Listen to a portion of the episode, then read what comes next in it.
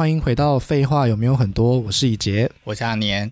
废话有没有很多是一个讨论生活还有设计的 podcast。阿年，因为现在不是你知道有些新闻就会说什么家长为了不要给小孩手机，然后就给他那种很久以前的那种什么三三一零那样的手机，这样。老实讲，我没有刻意限制，哎，我就让他们沉迷于手机。哦，就让我沉迷，每一个小孩都沉迷啊。哎，所以你对这件事情你是你是蛮开放的。我觉得每一个世代有一个每一个世代自己会经历的历程。嗯，我们的、哦、我的那个世代，就是大家都在打任天堂的红白机，嗯，打疯了，然后都在外面玩 Hold You Can，对不对？你说游戏机那种吗？啊，游戏机那种。游戏机啊，就是。哎，那个我没玩过呀。老实说，到你这个年代，那个没了。对啊，对啊，我没有玩过、那个。但在我们那个年代，外面就是都会有一间一间，然后里面全部都是都是在打后流田的。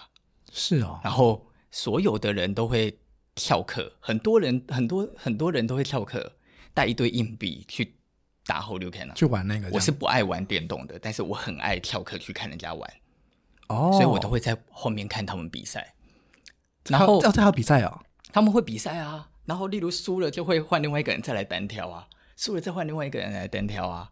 哎，Hadouken 是一个格斗对打游戏吗？对啊，我已经忘记他中文名字了，拍谁？什么快打旋风啊？对，快打旋风，快打旋风，反正就对啊。那平时的时候，平时的状态的时候，就是一下课，同学们呃，好几个好朋友，他们就会具体就马上去一个同学的家，那我们就买可乐啊，嗯，买洋芋片啊，然后就开始去打任天堂啊。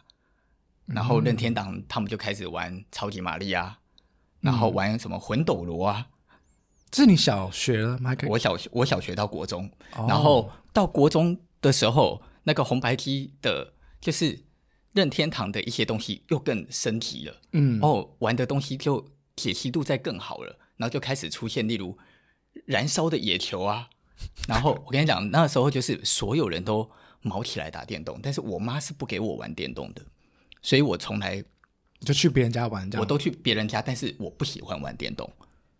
那那那是那是什么东西吸引你去的？我喜欢看他们玩。当他们在玩的时候，我会觉得我很像在看卡通，我很像在看那个超级玛丽一直跑，然后他在他在噔噔噔噔噔噔噔噔噔噔噔噔，我在看他玩，我就会觉得很紧张。可是很有趣的是，我是一个，我只要一拿了，我只要一拿了摇那个什么。遥遥控器、遥感，对，我只要一拿了那个控制器，自体玩，我就会突然失去了我看他的紧张感。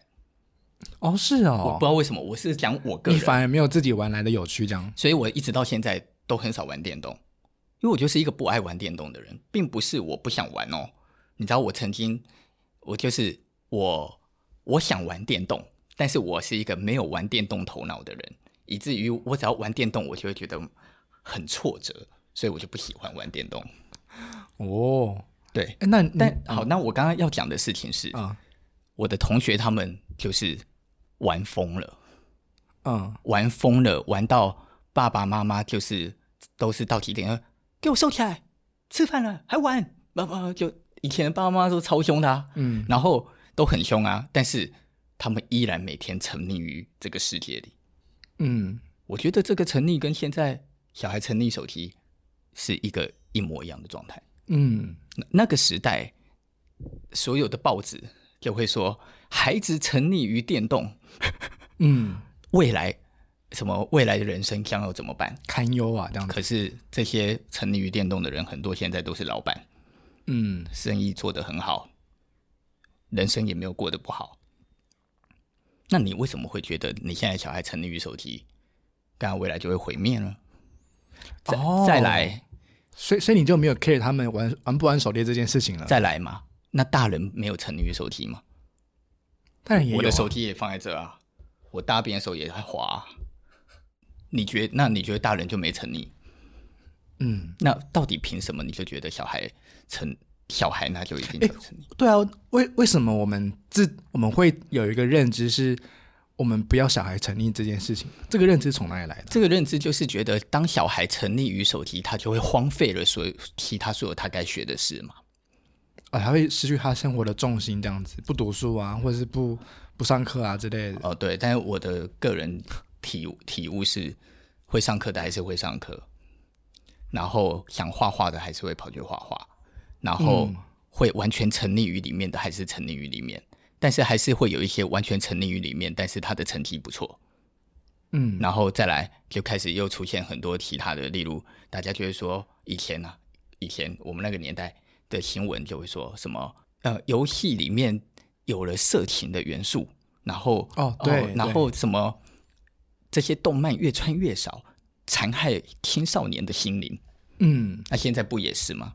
现在更夸张啊！现在不就就是在讲说手机里也是很多情色的元素啊？嗯，都一样啊。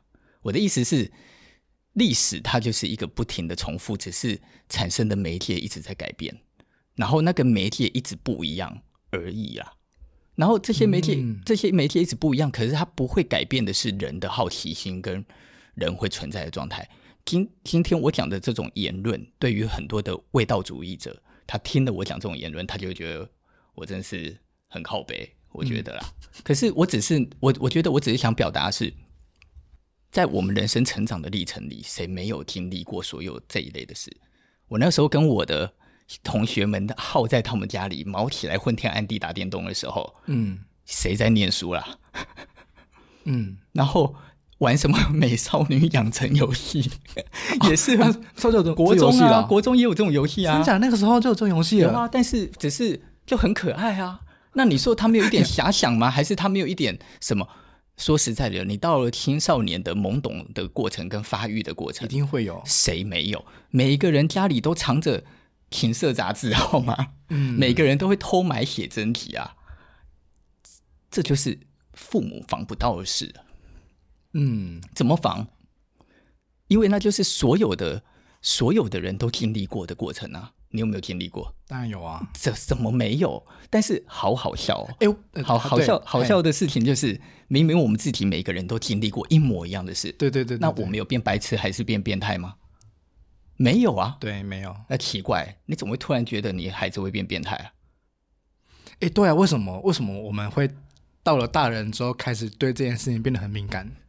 我真不知道啊！哎，所以你我们刚刚讲，因为其实小孩这种东西是你根本就防不胜防的嘛，就不能防啊！就，就算限制他说哦，你你几点几点不能用手机，但他用手机去做什么，你也查不到，或者是你也很难去去真的说禁止他去某些网站嘛。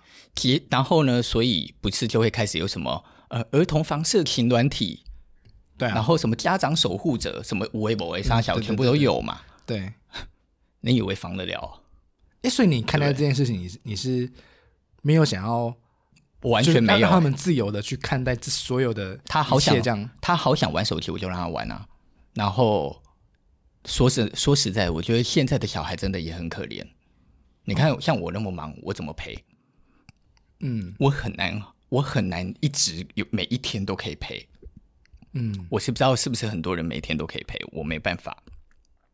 所以我会努力的一个礼拜抽出一两天陪，嗯，但是我抽出那一两天陪他们，也有一些时间都是在陪他们玩手机啊。哦，是啊，我就会跟他们说：“你们玩什么？哎，我们一起玩，我们来连线。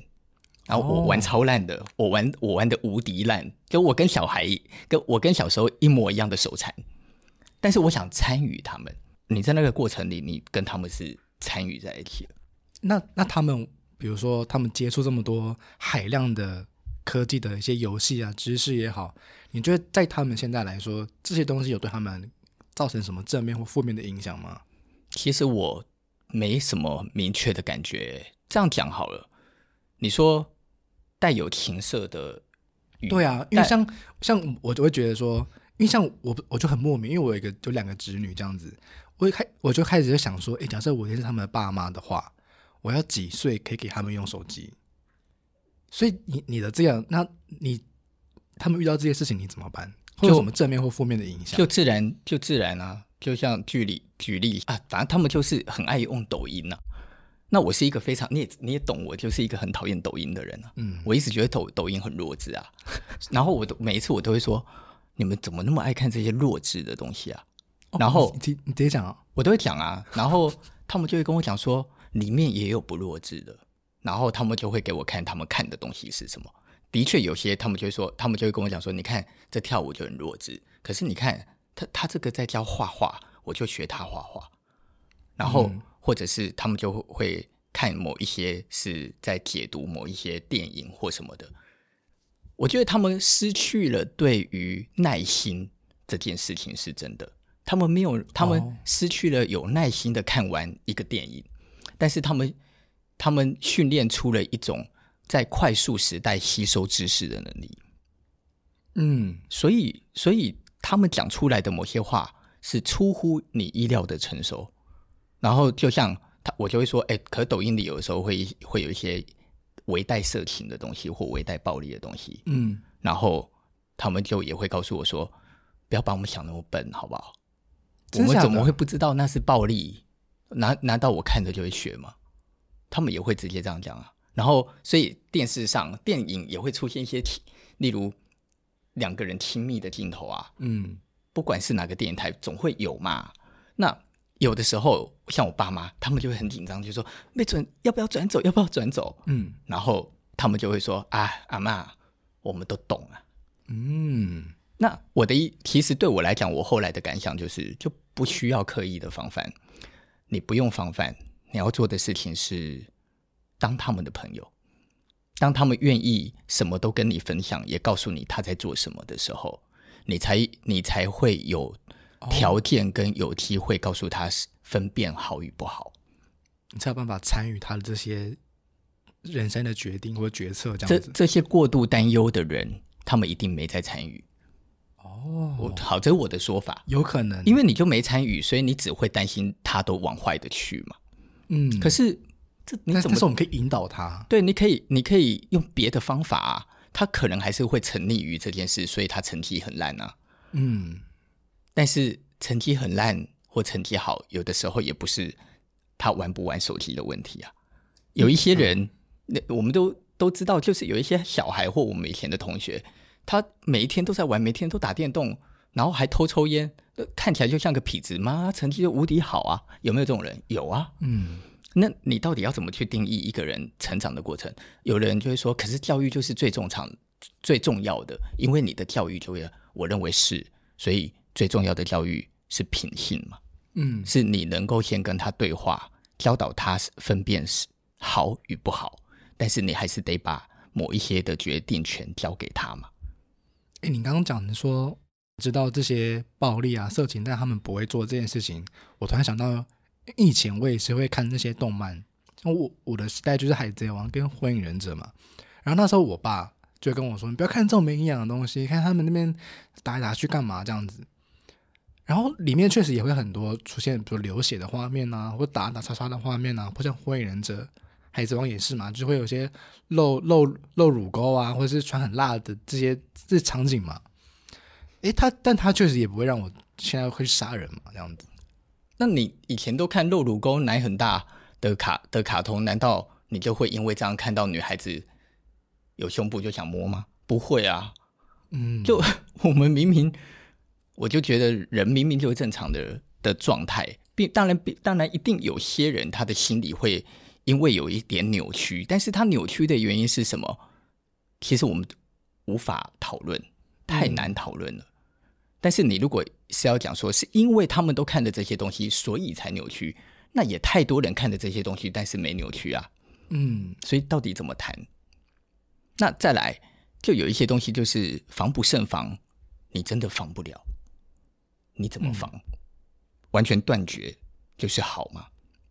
哎，对，我觉得，其实我觉得这件事情它有一种好像在现在这个社会里面被无限上纲的感觉。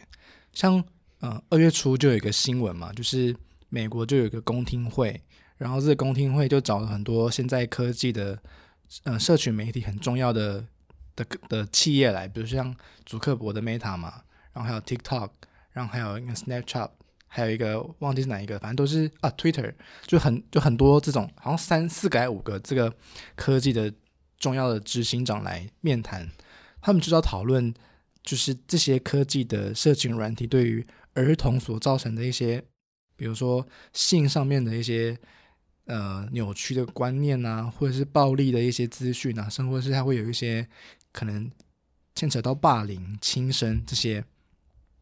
然后呢，我觉得就是好，我我觉得讨论这件事情是一个蛮蛮好的一件事情，因为代表说，诶，美国政府重视这件事情，重视到它可能会有立法，可能会有呃相关的制度来去决决裁这些事情。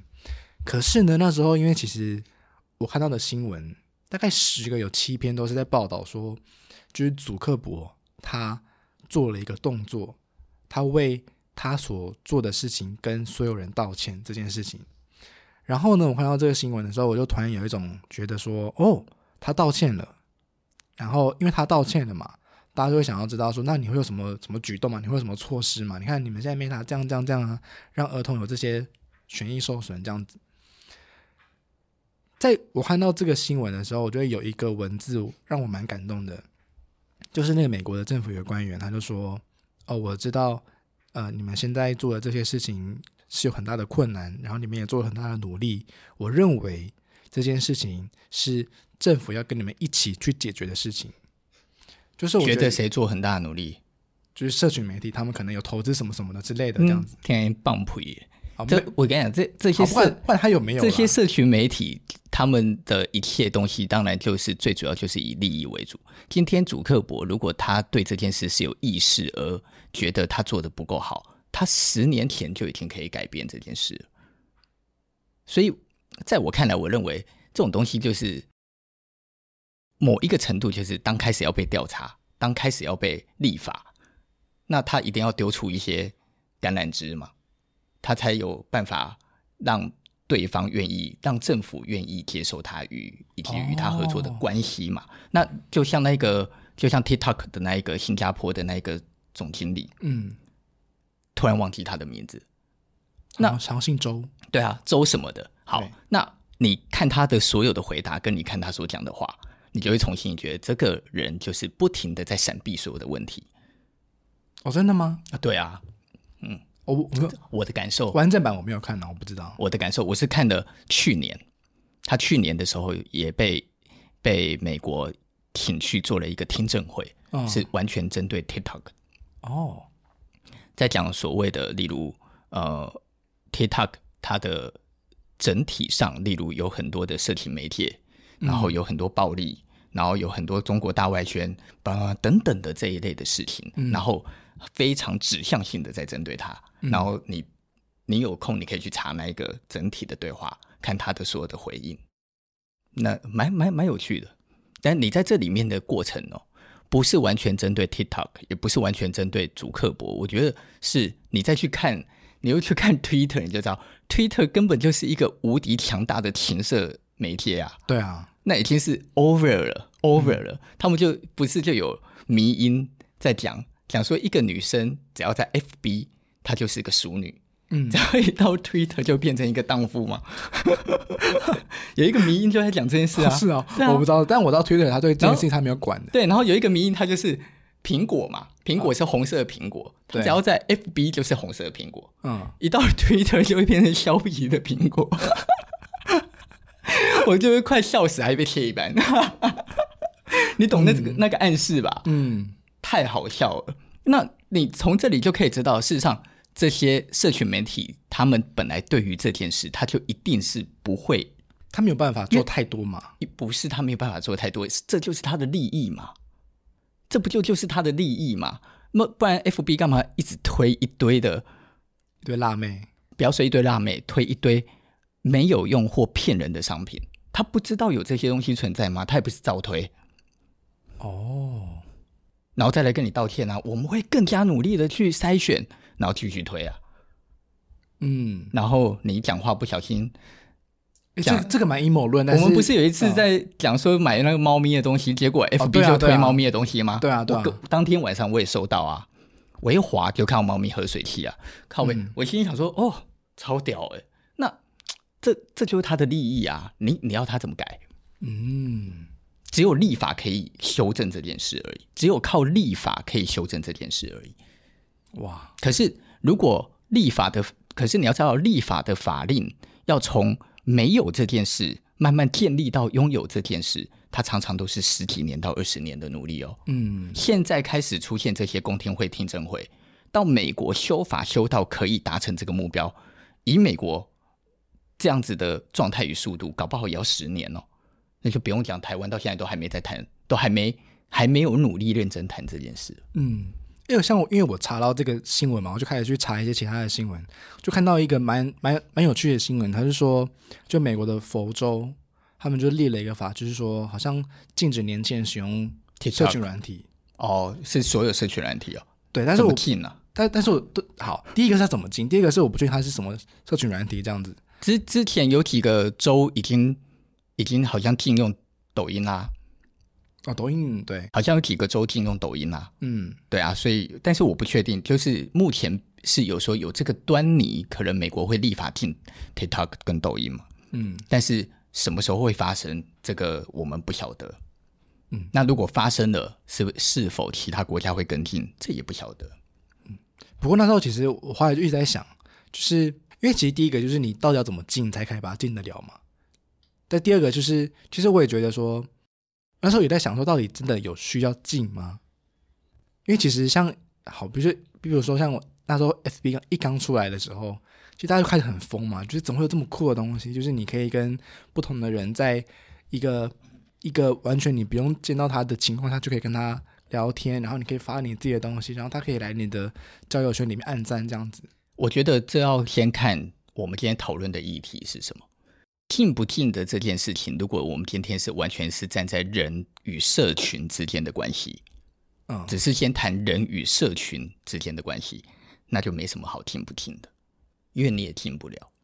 但是今天之所以有一些会被点名，特别点名说有没有要进，那是因为它牵扯到了人身自由的状态，以及它牵扯到了国家收集情报的的可能。它牵扯到的层面已经不是只是在讲人跟社群了，嗯，所以你你你你所看到的动作是不是只是表面的这件事啊？嗯，不晓得啊。哦，也是哎、欸，对啊，就这样啊。那因为这些社群媒体，他们几乎他们参与这些社群媒体的人，例如 FB，有全世界多少人在用？嗯，某个程度来讲，几乎它已经庞大到了跟一个国家没两样了。它甚至于比国家还庞大，嗯，所以当一个量体它已经大到超越了一个状态可控的时候，你就必须先谈的事情是，他到底利用了这件事情在做什么？他如果收集了情报，嗯，但是他卖给了别的国家，那他可能产生的就不是只是这个社群媒体对于人的影响，或他如果是收了别的国家的好处，所以在他的媒体里散。散布的是有利于别人的事物，那不就是对另外一个国家产生威胁吗？嗯，这个就是另外一个层面的事啊。嗯，所以如果要讨论到那个层面，就会讨论不完，而且我们就很难讨论。那再来是进不进？因为就因为有刚刚的这个可能性，嗯的量体的不同，嗯、所以你就很难说哎，就很难说。如果我们今天就真的只是在谈与人的关系。那说真的，就我的立场来看，如果这些社群媒体没有讲到刚刚的政治问题，嗯、或者是讲到国家安全的问题，对，那老实讲，我自己是觉得有什么禁不进的？没有啊，你怎么禁？禁不了，进不了，因为它是，因为某一个程度来讲，它就是人类在科学以及人类在当下现今生活状态里的一个进程。它是一个过程，你只能讨论的是如何让这些东，应该是说它只有可能慢慢产生改变，但是往哪条路去改变，这就会变成也跟人的群体发展有关嘛。嗯，人的群体发展会演进出改变的方向嘛。嗯，诶，这个我觉得讲的蛮好的，因为像我，我突然想到，会不会以以前的人在网络刚出来的时代，或或是云端资料刚出来的时代。就害怕说，如果你资料都上云端，万一别人被盗取你的资料怎么办？或者中毒怎么办？就是全世界都直接掰啦，这样子。对啊，但现在都还是还照丢啊，这样子。对啊，事实证明就，就就科技也会进步啊。嗯，所以工程师们写的写的防范跟各种软体 VPN 各方面的也都会越来越好啊。嗯，那所以他们就会慢慢再去杜绝掉某些可能啊，但是又会再有新的东西出来。这个这个部分是我我的头脑无法达到的，嗯，的讨论的面向。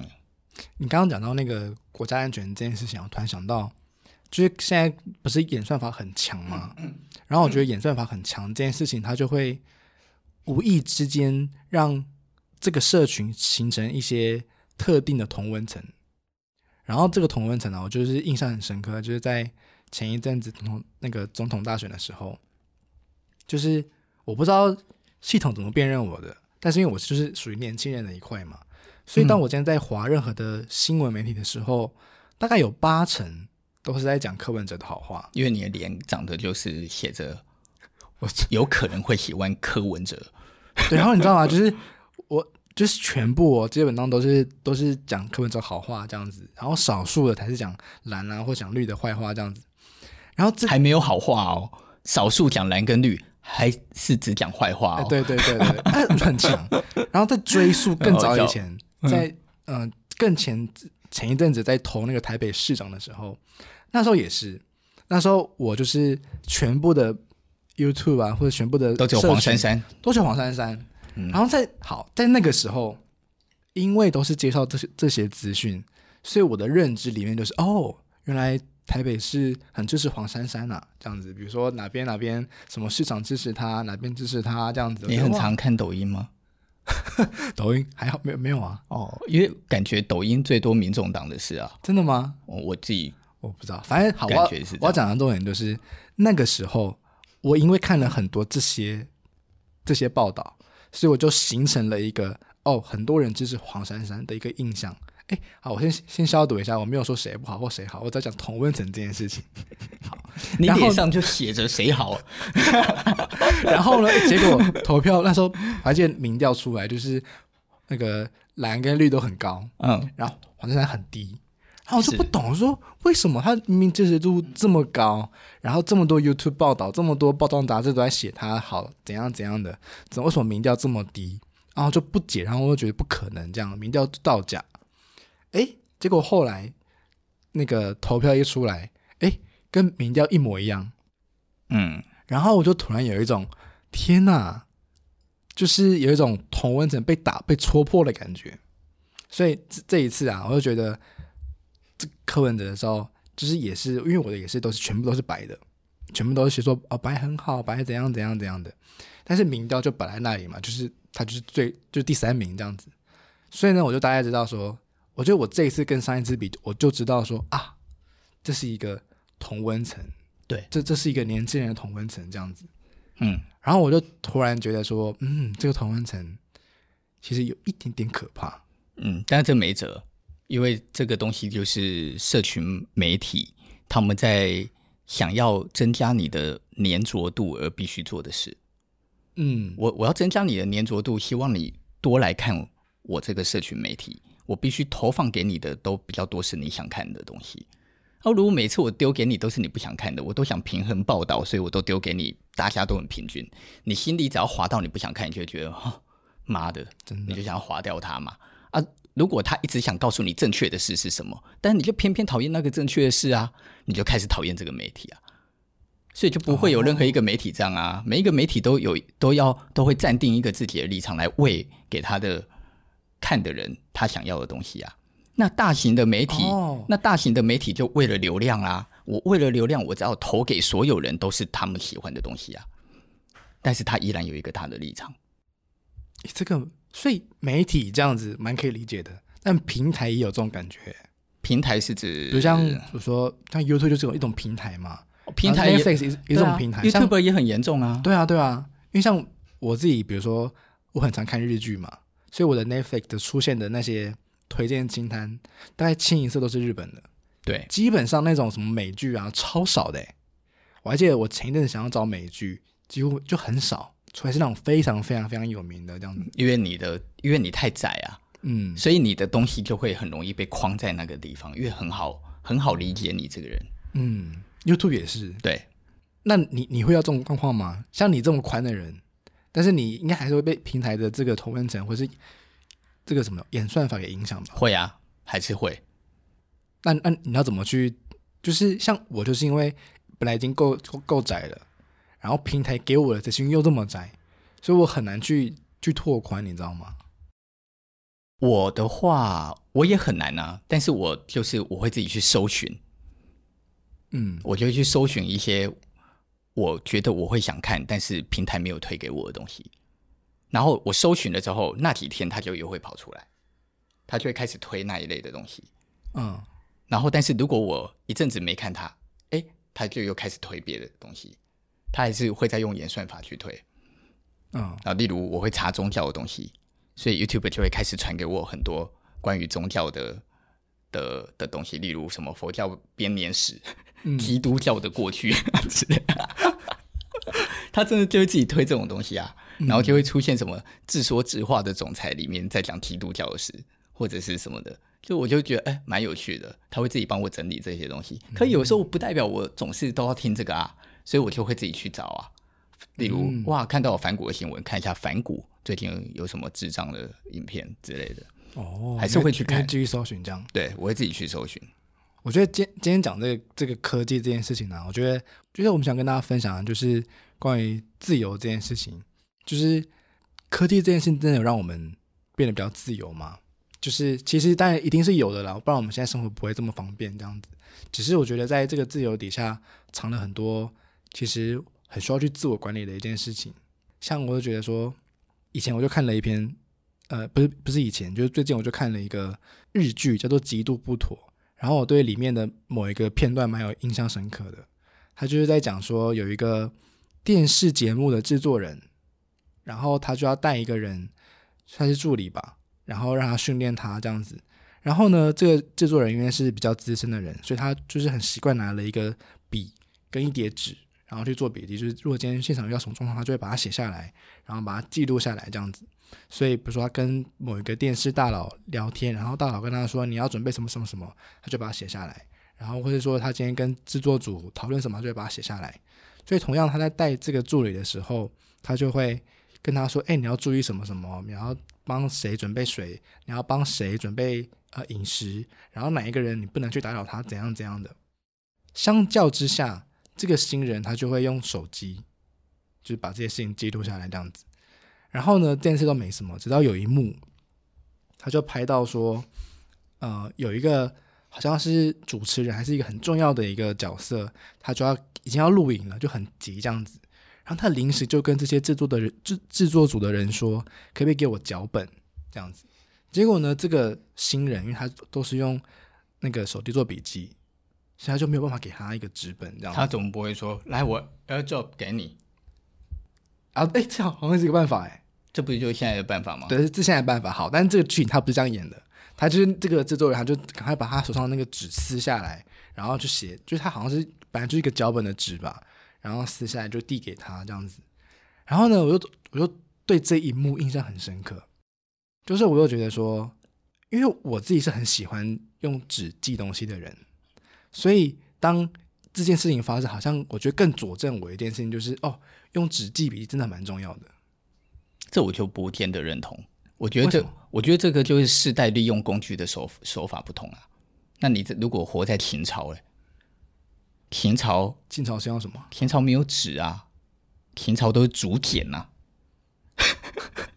记笔记的时候，随身就带一个记笔记的时候，就要把它掀开，用刀子开始刻字。那那个时代就这样啊，对他来讲，那已经是那个时代最好的。就有一天，突然发明的纸，蔡伦发明的纸，嗯，大家开始决定要用毛笔的时候，靠背，他不会用毛笔，然后所以有人在用毛笔写字的时候，他在旁边刻竹简，他的心里作何感想？太快了吧？是吗？他有可能就心里觉得，妈，那什么东西那么难用？继续刻。也有可能，也有可能，我不知道。哎，蛮酷的。但是我的意思是，你有理解我想表达的意思吗？哦，就每一个时代，我还是讲每一个时代就是有每一个时代的工具，然后每一个时代都会有每一个时代演进的方法。哎，你你你你你好，你好，你好，颠颠覆你这个时代的人的思维哦。我本来就不是这个时代的人，因为像我我我看过几个人，他们就用 iPad 就记笔记这样子。然后我就心里在闷闷想说，我先讲哦，我自己也是纸派的，你有发现吗？我大概嗯，大概感觉出来。我，我很爱买科技产品，然后例如我的手机一定要买有笔的，嗯，因为我觉得有笔很方便，嗯，就可以记东西。虽然如此，我还是总是都是用纸在画图，我没有办法在 iPad 上画图，欸，哎，我拿着 iPad 的笔在 iPad 上画图，我整个人就是奶油到不行，很 K 这样，很 K，但是我讲不出来为什么我很 K，嗯，我不会。然后，可是明明不是我不会，我会，我也有软体，我也有笔，可我就是不想用，嗯，所以我还是会进到公司用纸画草图。对啊，我也是啊，所以我才说，那是因为那是习惯的问题。哦，当你从小就是用着 iPad 跟 i i Air Pencil 开始在写字，你从小上课都是这样子在做事的时候，然后你每次写完的字就会自动转成明体字，你从小就已经在这个过程里了。讲白了，你还会在意你的字好看吗？嗯，反正电脑能辨识就好，它都会变明体字啊。那所以大家现在年轻人写字，老实讲，我就觉得挺丑的，不知道在丑什么意思。是发生什么事？怎么在字可以那么丑？因为我那时候看到有一个人，他用 iPad 记笔记，然后他他用的很顺。对啊，他的橡皮擦，然后换页啊，然后调笔的那个粗细啊。好，第一个是我很佩服他可以用这么用的这么这么精啊。第一个是这个。第二个是，其实我那时候就在想说，到底记笔记这件事情呢，到底是用纸记笔记还是用 iPad 记笔记比较比较真的能够被记住？因为其实其实讲真的，像其实有时候，比如说我们要多听课或什么的，我们不是老师就会说，好，这 PPT 大家记得记下来哦，这样子，然后我们不就拿手机开始拍嘛？他说好，我来拍拍拍拍拍。像我就是那个当下猛拍，但从来不会有一次回看的人。嗯，这个这个世界现在本来就都这样。包括你，你看哦，我们现在每一台手机都有相相机啊，嗯、然后我们看到什么都会拍一下，嗯，这蛮漂亮，拍一下。你看过它吗？就再也没看过了。你再也没看过哎，就直接被淹没了。是，太容易取得。现在这个世界的的好的很多事情太容易取得，太容太容易取得之后，它就失去了，它就失去了那个被保存的价值。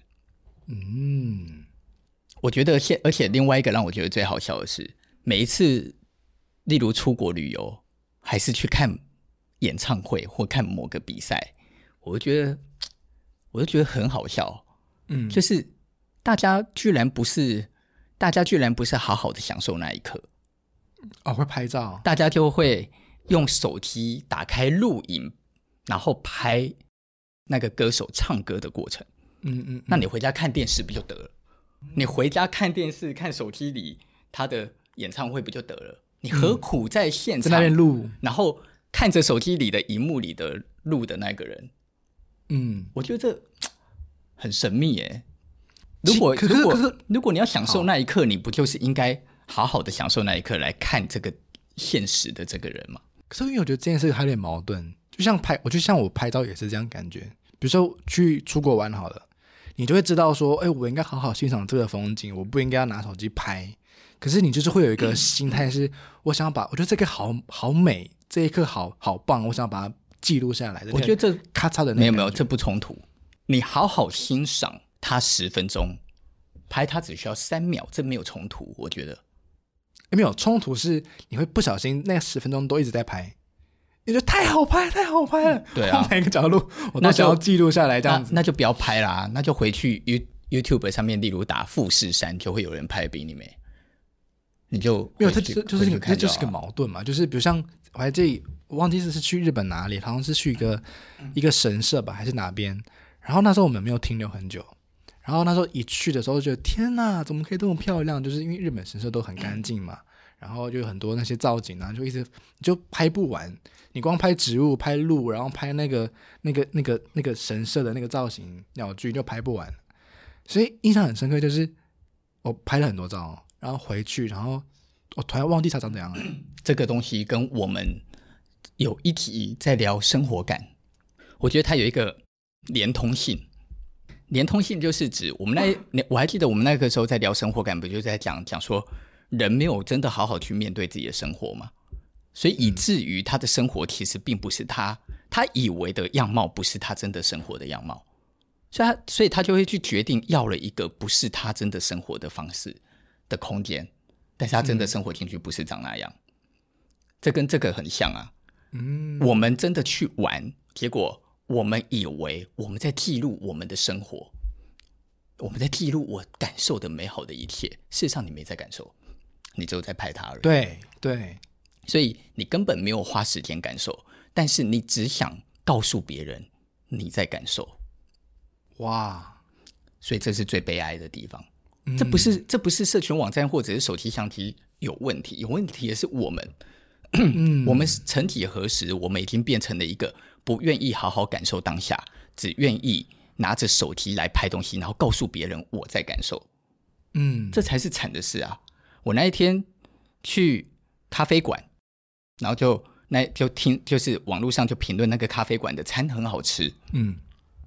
然后我就跟王婷去啊，然后我们就去吃啊，然后吃的过程里，餐上来热热的，我们就开始吃，吃的很开心。隔壁就坐了两个年轻的女生，嗯，超屌。那食物来了之后，大概三四十分钟，他们动都没有动。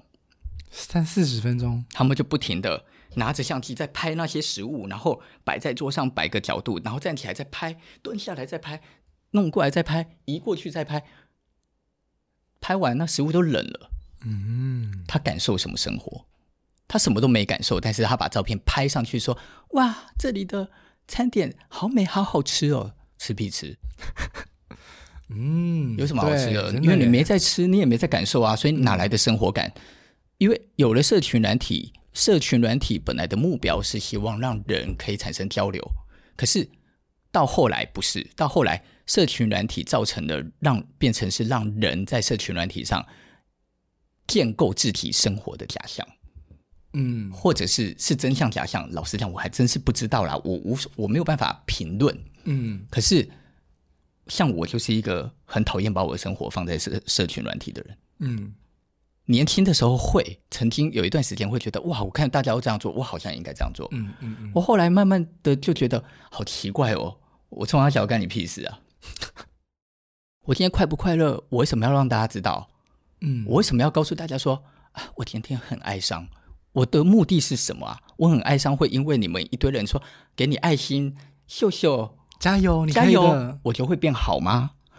不会啊。那再来是，我如果天天真、欸、对，是哎，是哎，对，那我天天也许明明过得不好，然后结果我还要假装自己过得很好，再拍上去告诉别人说我过得很好。这又是为了什么？为为什么要报告我？就是好这样。我为什么要报告呢？我为什么要让别人知道我在干嘛？为什么要让人家知道我在健身呢？嗯，我为什么需要告诉别人我健身完了长怎样呢？或者是我为什么要告诉别人我今天吃的意大利面长得很美？那也是厨师煮的美，不是？你你觉得它很美好，你就感受它不就得了？嗯，当我体会到这件事，也不是说当我体会到这件事。反正我本来一直以来就很少在社群媒体上 po 我自己，嗯，所以我我是看不懂这些事的，嗯，但是但是但是我并不是完全讨厌别人 po 这件事，所以我觉得以我来讲，我每一次看到社群软体的任何一个人，喜欢的人不喜欢的人，他们 po 出一些他们过得很好的事情，吃了很好美食，我一定会按赞，嗯，就算那个人我很讨厌，我也会去按赞，或者是他们 po 了。他们去了什么地方？我觉得很棒，我也会说，我真的觉得很棒。但是我我的选择是从我真的认为，哇，你这个真的让我觉得很棒哎，我一定会去讲，不管那个人我喜不喜欢哦。嗯，因为对我来讲，我觉得那是因为我替你开心，无关于你这个人怎么样，或无关于我跟你好不好。我可以我可以不够喜欢你，我也不见得是你的朋友。可是我看到你过得那么好，我就会想要暗赞。嗯，我就会想要告诉你说，哎，我也觉得你这样很棒。就你不会否定这些事情，你也是会参与其中，但是你就是会有一个你你的一个算是界限之类的。对，当当然，我衷心的希望那是他真的觉得很棒。嗯，如果是，那我就觉得我的觉得很棒也很有价值啊，我觉得很好。你愿意把你觉得很棒分享出来，我也觉得你很棒，所以我替你按个赞。我觉得这不冲突，但是我只是想要讲的事情是。可是这真的很重要吗？让别人知道很棒，是不是真的很重要？还是也许我多花点时间，好好的去感受，这个很棒，更重要。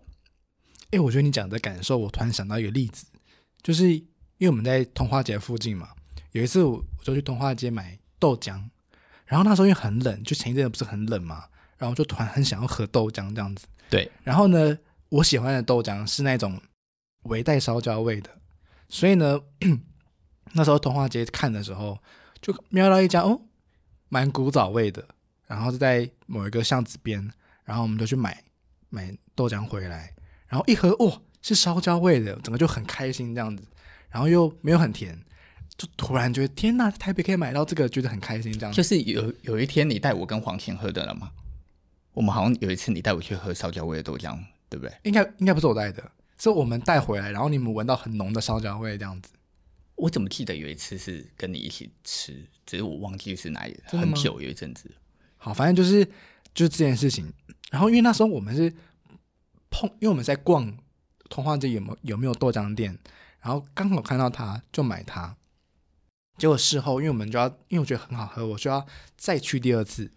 然后呢，因为因为不确定他在哪边，因为我们是那时候是随意逛看到的，所以我们在 Google 上面查他在哪里这样子，哎，就找到这个店了。一点，它的评分超低耶，好像三点一还三点二、三点三这样子，就很低这样子。然后我们就瞬间就想说，嗯，这是我们喝的那一家吗？然后我们就开始看照片，哎，是啊，是这一家。然后呢，我就突然有一个一个感触，就是我们现在都会看评论选餐厅嘛。但是我就发现说，哦，好像好像不一定不一定准啊。对，第一次不一定准。我但是我认为第二次突然有有有一种反思是，嗯，用看评论选餐厅真的是对的吗？这样子，我认为它一定有一个程度的准确性。但是我觉得我们没有办法避免的是，某一些人真的是夹带恶意去做评论的，这没辙。嗯、就像我们的我们的 Podcast。在 Apple 跟在 Spotify 都有人评一颗星，我我是 很，很在意，我问我不是很在意，我是觉得很有趣，我从心底的一直在思考说，哇哦，就是到底什么原因会让有人那么刻意的为了来评一颗星而评这个一颗星？就也不是说多有名这样子，我就一我们也没有多有名啊，对啊，说实在的，再来，我觉得我们录的内容。也没烂到需要被评一颗星啊，嗯、这代表某些事是有心的哦。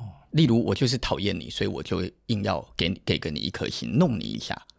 嗯，那因为每一个人本来就一定会有被讨厌的。那你去看那些酸民，你去看呃比较有名的的的 podcast，嗯，我觉得那些被留言跟被评论，有些我真的觉得很衰、欸，就是。就是会有人留那个一颗心，就说我就是很讨厌他讲话的声音。我真的觉得啊，好衰哦！就是你就可以理解，有很多人他并不是用客观的逻辑在评价事件，嗯、他是用个感觉评价事件的。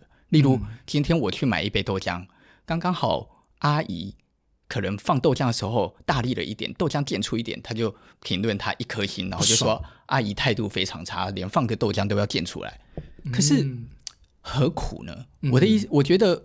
我 就是我，我一直觉得，我觉得做人其实是真的可以再善待别人一点。嗯，我们可能会讨厌别人对我们不礼貌，但是我觉得这个不礼貌并不是到恶言相向。嗯，或者是他并不是一个十恶不赦的事。嗯，也许他真的刚刚受了委屈，就真的不舒服，或者或者是他昨天真的过得很不好。其实，嗯，其实。就一一两秒的事，过了就没了。嗯，不需要在意成这个样子，或者是不需要在意到就觉得要去诋毁整个东西。我觉得，嗯、我觉得做人是可以再对彼此宽容一点，友善、友善跟宽容一点。所以很多时候，我们每一次在讨论事情，你有印象？我每次是不是都告诉你说，我针对的是那个东西哦，嗯，我针对的是那个空间哦，我针对的是那件事哦，我从来不针对人。然后好回回应到我刚刚接回到我刚刚讲的那个，就是我我说的那个餐厅这件事情嘛。然后好，我再额外分享一个，就是就是我觉得我这是我在日本的经历，就是就日本就有一个餐厅，应该讲美食评比的一个网站，叫做 Tabelog。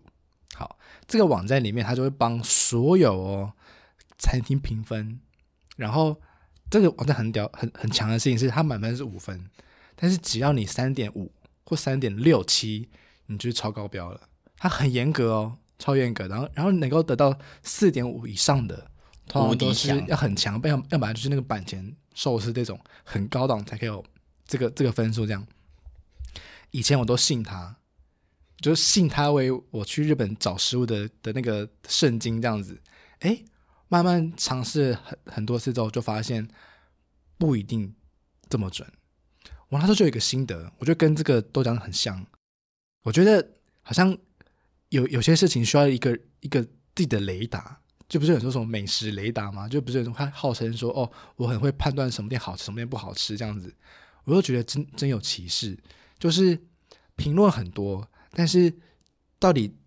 能不能够感受出这些评论当中谁才是真正的厉害的这件事情很重要。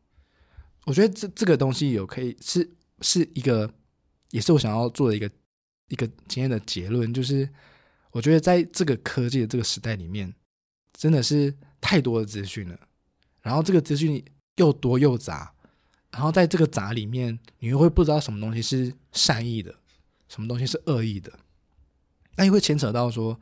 我们想要带给什么样的资讯给给别人嘛？不管我们今天是接收资讯的，还是我们今天做 podcast，我们是传递资讯给别人的。我觉得有很重要的一件事情，真的是自我管理。就是你，你到底要怎么接管理你接收到的这些资讯，跟你要怎么去管理，你要怎么把这些资讯传给别人？就像我他说，因为因为这件事情，因为塔贝罗谷的这个网站。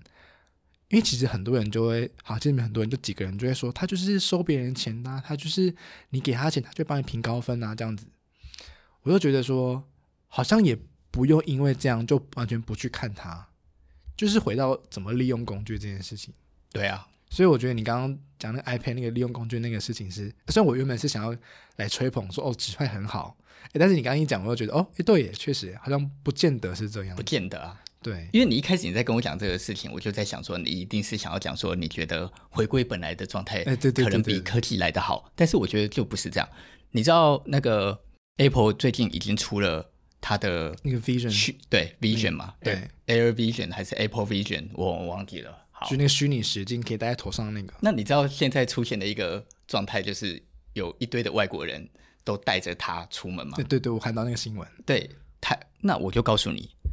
这个时代来了，就这已经是不可逆的了。嗯，它紧接着，它就已经会慢慢成为标配了。只是它可能会越来越自然。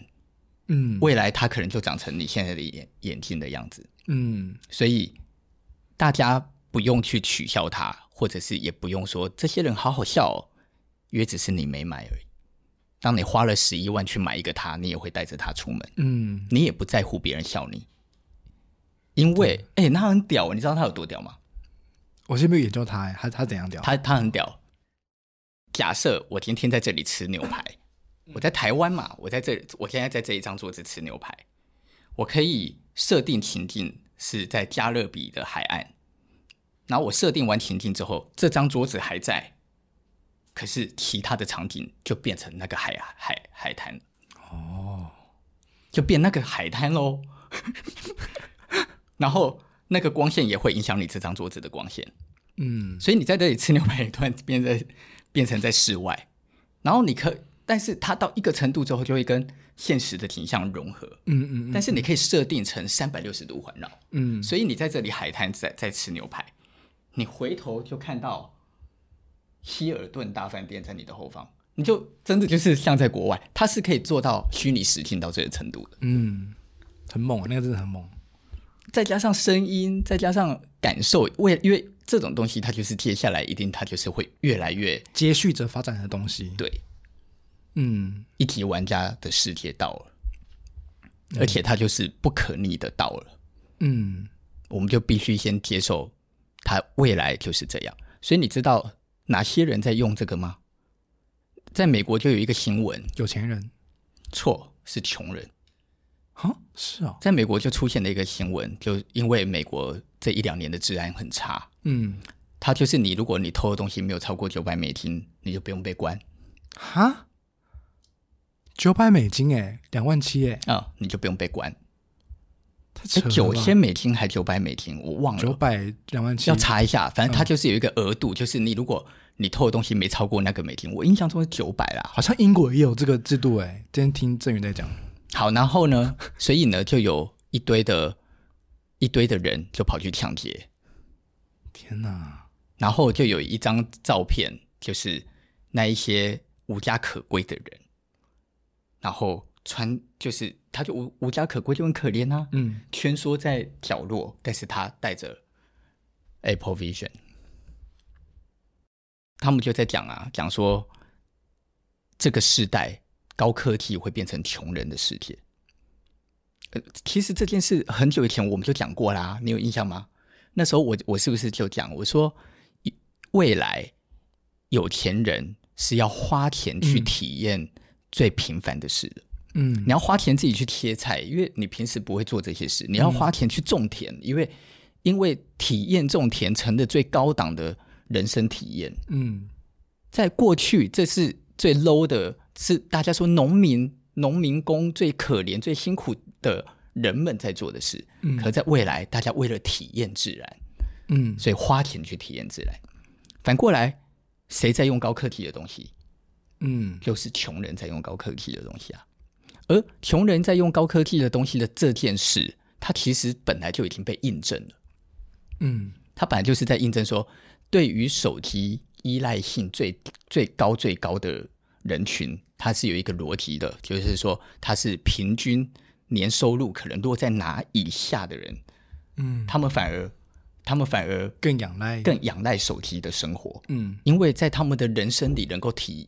体会跟体验，能够看到的太多东西，都必须依赖手机才能得到。嗯，这是早就被印证了。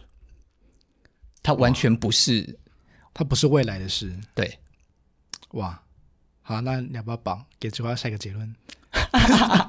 突然丢包给我，我觉得我自己是觉得自然看待就好了。我觉得这个世界有太多的事情，就不是我们的状态能够掌控的。哦，就不是我们能掌控的，反而不要去担心担心有的没的这样子。我觉得，但是我们能够做的事情是什么？我们自己能够做的事情是尝试去学习修炼自己，修炼、嗯、修炼自己的品性，练习自己判断是非的能力。嗯，我我个人一直觉得，或者是我好像很常在讲说，我觉得。如何练习判断是非以及判断事情的缘由，这件事情才是最难的。嗯，那为什么它成为一个最难的事？其实说实在，原因就是因为太多的假的讯息，太多的假的新闻，嗯，太多完全不同立场的人写了不同的假讯息跟假新闻来为同温层的人。嗯，以至于这些同温层的人连自己吸收的是假讯息都不晓得，没有自知，然后无自知，那你怎么会有能力判断是非对错？现在所有对于所有的人，大家不是最担心的就是这个吗？嗯，简单讲，怎么定义什么叫自由？什么才才叫自由？什么才怎么样定义言论自由？叫做也对的言论自由？嗯，怎么定义一个？啊，对啊，这这太难讲。就我刚刚就定义这些事情，怎么定义？每一个人都有一套自己解读的方法，这个就是现在的这个时代最麻烦的事，因为没有一个客观角度的解读，以至于让这些客观，以至于让每一个解读猛一听都好像有道理。嗯，那就很惨啊。那唯一能够做的事情就是，我们就只好。每一个人都要多阅读，然后多多接触你所不喜欢的资讯。